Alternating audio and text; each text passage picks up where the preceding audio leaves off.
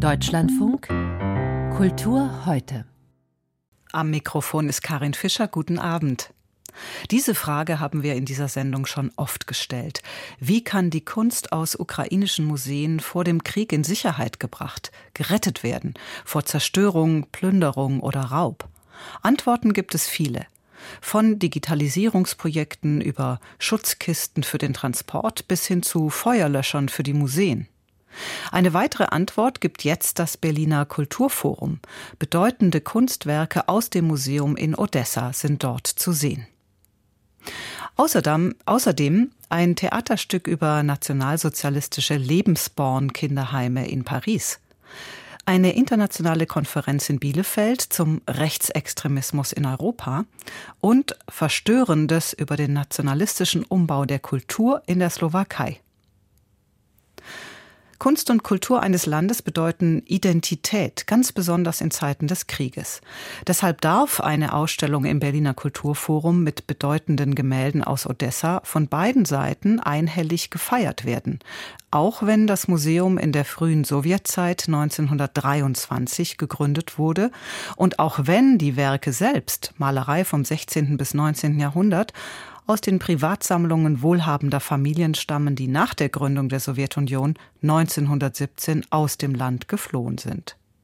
Dass zwölf Bilder jetzt den Weg nach Berlin gefunden haben, als Vorläufer von vielen anderen, ist ein kulturpolitischer Kraftakt und eine bewusste Solidaritätserklärung an die Ukraine.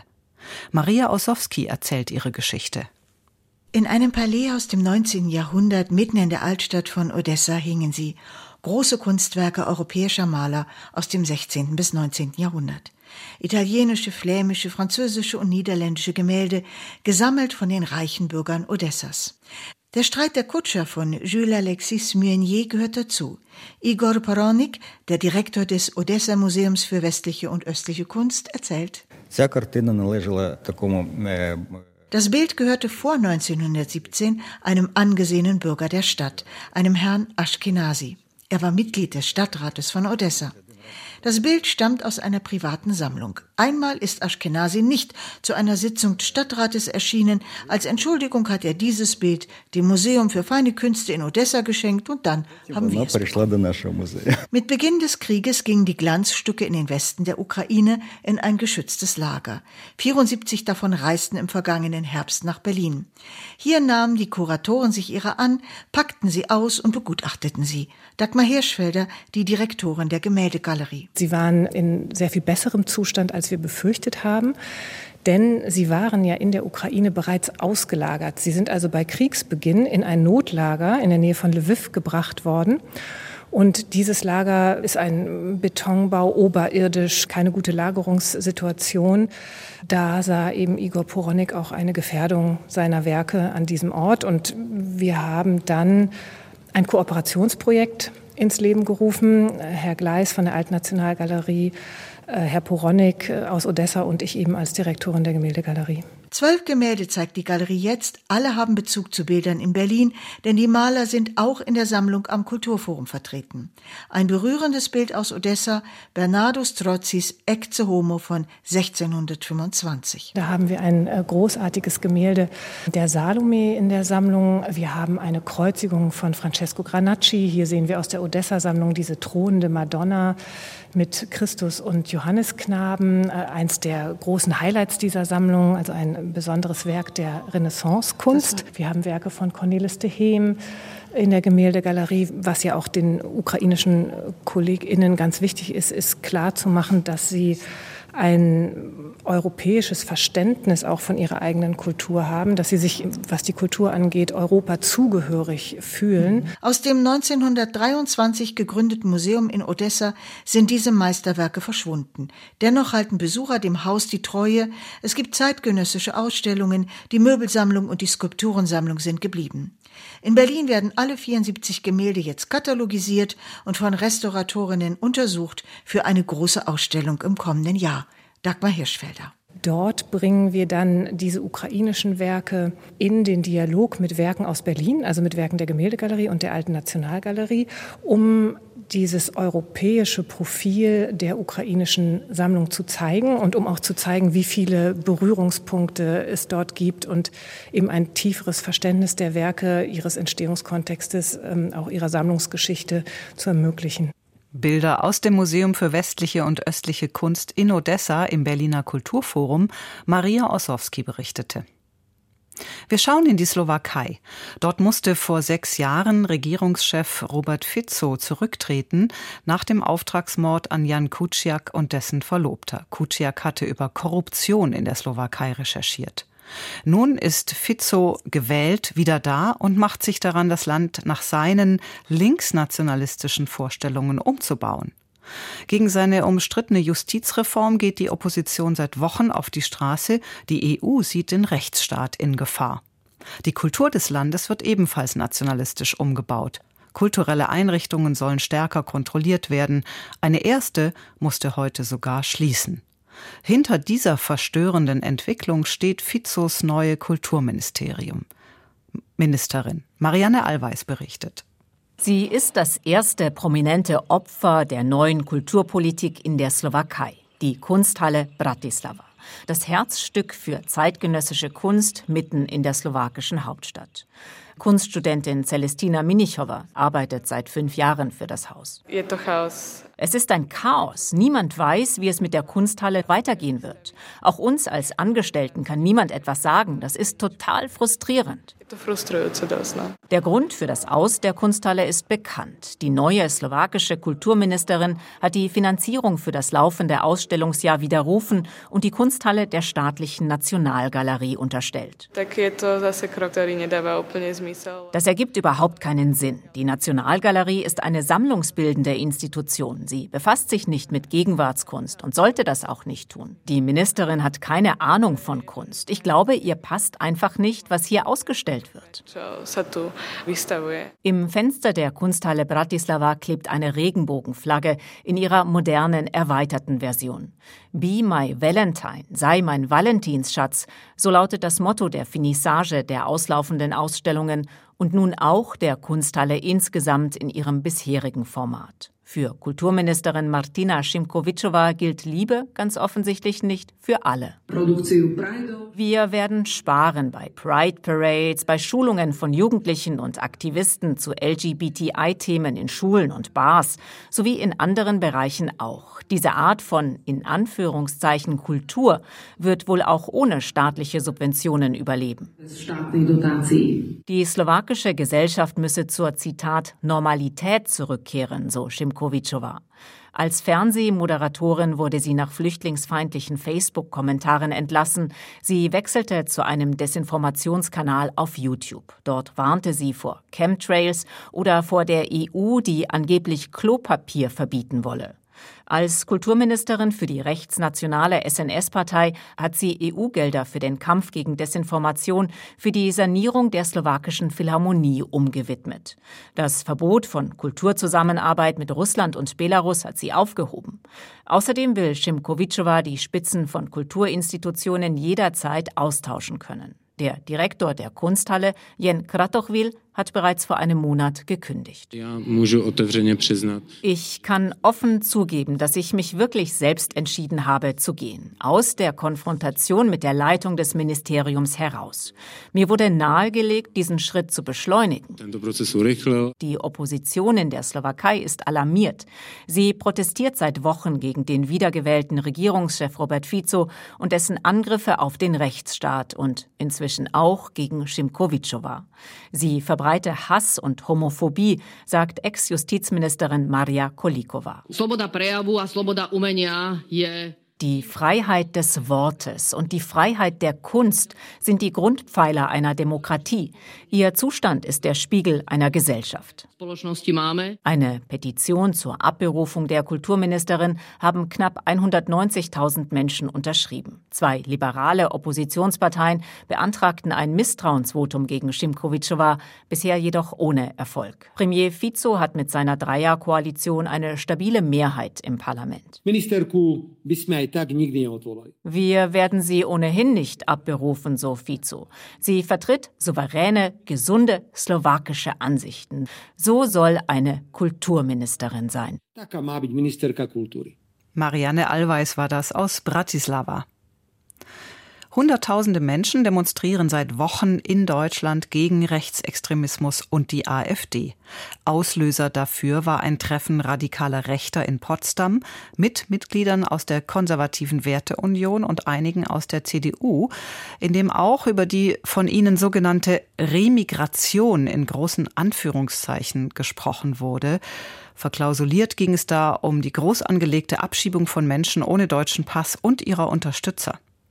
Gestern erst hat Innenministerin Nancy Faeser 13 Maßnahmen gegen Rechtsextremismus vorgestellt. Wie groß die Dimension und die Bedrohung durch Rechtsextremismus in Europa derzeit ist, untersucht eine dreitägige wissenschaftliche internationale Konferenz in Bielefeld. Der Sozialpsychologe Andreas Zick leitet dort das Institut für interdisziplinäre Konflikt- und Gewaltforschung IKG und hat die Konferenz mit organisiert. Ich habe ihn gefragt, gibt es solche kruden Beispiele auch aus anderen Ländern? Wie ist die Lage? Ja, die gibt es schon lange und wir müssen ja sehen, das, was wir in Deutschland sehen, hat ja eine internationale Dimension. Auch bei diesem Treffen in Deutschland ist ja ein einschlägiger österreichischer Rechtsextremist der identitären Bewegung die maßgebliche Person. Es wird immer mehr bekannt, was in der Forschung eigentlich auch schon lange bekannt ist. Rechtsextremismus ist europäisch wie der Rechtspopulismus. Wir stehen vor einer Europawahl. Dort sehen wir, dass im Rechtspopulismus rechtsextreme Einstellungen auftauchen. Das verbindet Europa. Das hat diese Dimension. Es geht über Grenzen hinweg. Und seit den 90er Jahren ist der Rechtsextremismus in Deutschland digital, professionell und denkt auch immer global. Und deswegen ist dieser europäische Austausch nicht nur in Behörden wichtig, sondern in der Forschung ist es eigentlich längst etabliert. Wir kennen ja im Prinzip die Gründe, warum immer mehr Menschen Recht im Gedankengut etwas abgewinnen können. Also man bekommt einfache Antworten in einer unsicher gewordenen Wirklichkeit. Sündenböcke lassen sich leicht finden, ob es die Ausländer sind oder die da oben. Sie tauchen in dieser Konferenz ja aber eher tief ein. Da geht es um Strategien rechtsextremer Gruppen. Sie haben das angedeutet. Was haben Sie heute schon Neues erfahren und gestern? Ja, wir hören uns an, das sind ja Forschende, die tief vor Ort, lokal an den verschiedenen Orten sind, wo sie insbesondere der Verbindung zwischen Rechtspopulismus und Rechtsextremismus nachgehen. Also das, was die Menschen jetzt gerade in Deutschland auf die Straße bringt, genauer sich anzugucken, wie erfolgreich ist eigentlich der Rechtspopulismus auch darin, rechtsextreme Einstellungen weiter zu transportieren. Wir sehen das in einer Antiklimabewegung. Ähm, wir haben uns gerade die Frage gestellt, wie lange hält eigentlich die Leugnung des Klimawandels in den rechtspopulistischen und rechtsextremen Bewegungen? Wir stellen uns die Frage, welche Menschenbilder den Rechtspopulismus, Rechtsextremismus miteinander verbindet. Die Forschung spürt genauer nach, wie verändern sich auch bestimmte Symbole? Wie werden sie an den Zeitgeist angepasst? Und was macht den Rechtsextremismus in der Tradition aus? Wir haben jetzt zum Beispiel für Deutschland festgestellt, während der Corona-Pandemie haben sich auch Orientierungen ausgebildet, politische Orientierung, die nicht mehr einfach mit alten Konzepten von Rechtsextremismus vergleichbar sind.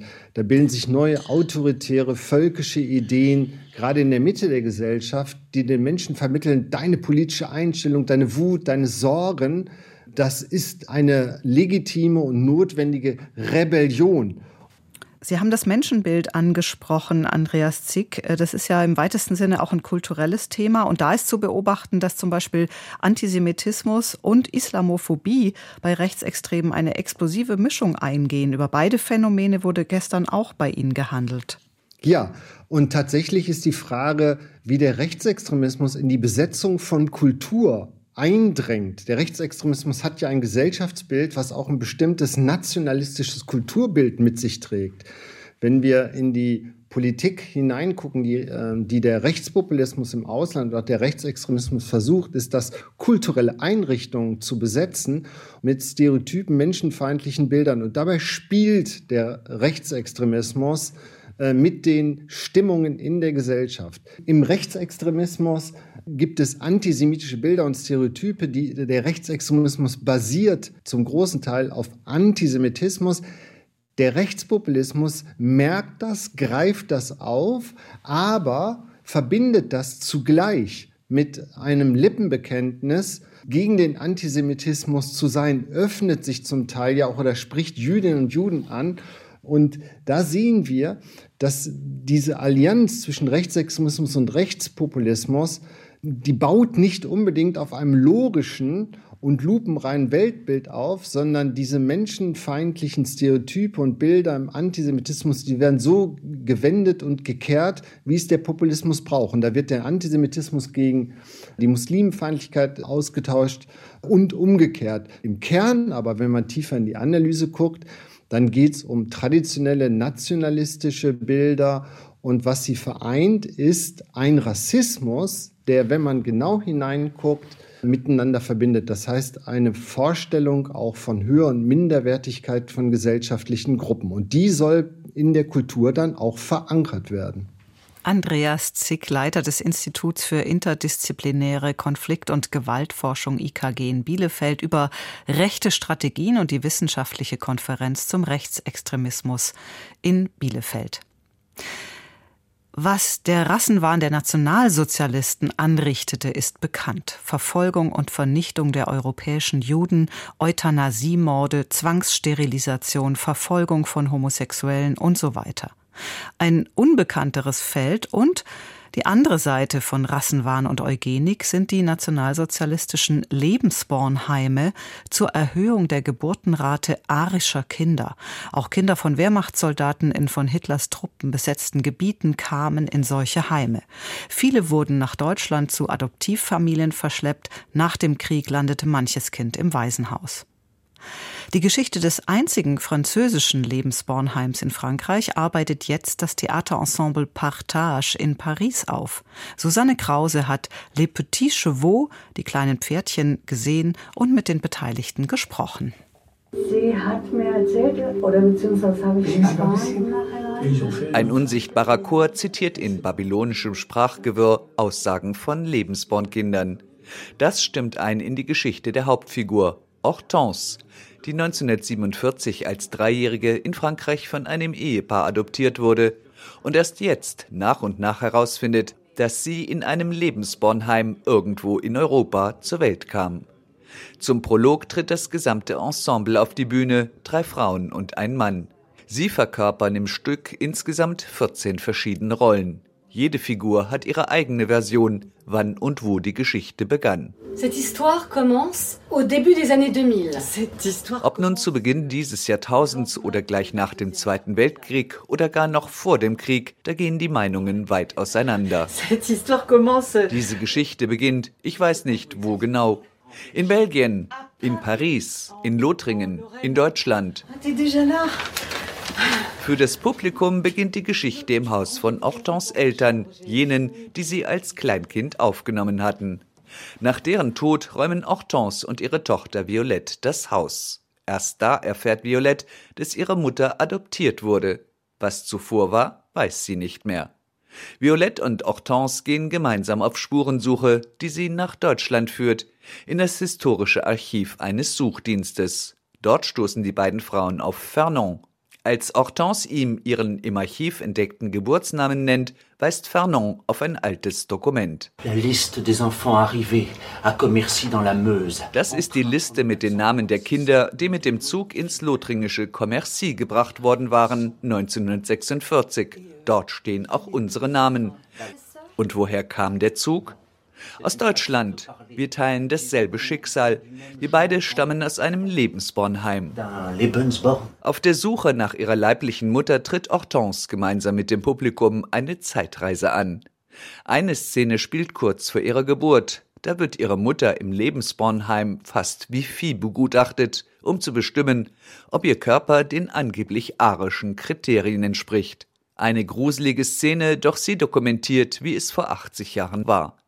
Der Text des vierköpfigen Autorenteams des Ensemble Partage ist detailtreu. Jeanne Signier hat den Text mitverfasst und führt Regie. On a décidé d'écrire la pièce quand on a appris que l'un d'entre nous quatre auteurs, Mathieu Nyong'o, Wir haben uns entschlossen, das Stück zu schreiben, als wir erfuhren, dass die Mutter von Mathieu Nyong'o, der zu unserem Team gehört, aus einem Lebensbornheim stammt. Keiner von uns hatte je zuvor von diesen Einrichtungen gehört. Wir fanden die Geschichte so wichtig, dass wir sie bekannt machen wollten. on a décidé de la porter en scène. In der Figur von Hortense sind biografische Details aus dem Leben von Nyong'os Mutter mit denen anderer Lebensbornkinder verwebt.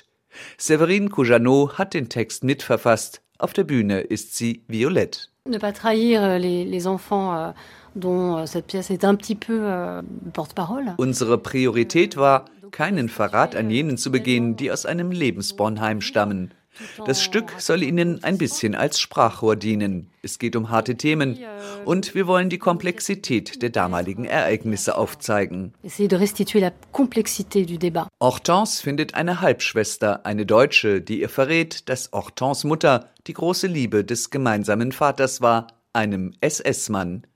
Trotz einer eher kurzen Spiellänge von 90 Minuten bleibt Zeit für Differenzierung, Ambivalenz, Perspektivwechsel. Nadine Darmon wirkt in der Rolle von Hortense sehr überzeugend. Je trouve important de dire que cette histoire-là n'est pas intéressante à renouveler. Ich finde es wichtig, heute diese Geschichte zu erzählen, weil ich es wichtig finde, auszudrücken, dass sich so etwas nicht wiederholen darf. Denn eigentlich sind wir doch alle dazu bestimmt, zusammenzuleben. À vivre euh, ensemble. Die Geschichte französischer Lebensbornkinder auf einer Theaterbühne in Paris. Susanne Krause berichtete. Der Sternekoch und Liebling der New Yorker Gourmet-Szene David Bowley ist im Alter von 70 Jahren gestorben. Mehr über ihn jetzt in den Kulturmeldungen mit Doris Schäfer-Noske. Er hat Frankreichs Nouvelle Cuisine in den New American Style übersetzt und damit eine ganze Generation von Spitzenköchen geprägt. Gelernt hatte Bowley, der die französische und die amerikanische Staatsbürgerschaft hatte, in Frankreich bei Größen wie Paul Bocuse oder Gaston Lenôtre. Mitte der 80er Jahre brachte er es im New Yorker Restaurant Montrachet zu größerer Bekanntheit. Bald darauf eröffnete er sein eigenes Restaurant. Da war er schon mit Michelin-Sternen ausgezeichnet. I think I was one of the first chefs to put their name on the restaurant because I wanted people to know that I was going to be standing in that kitchen every day.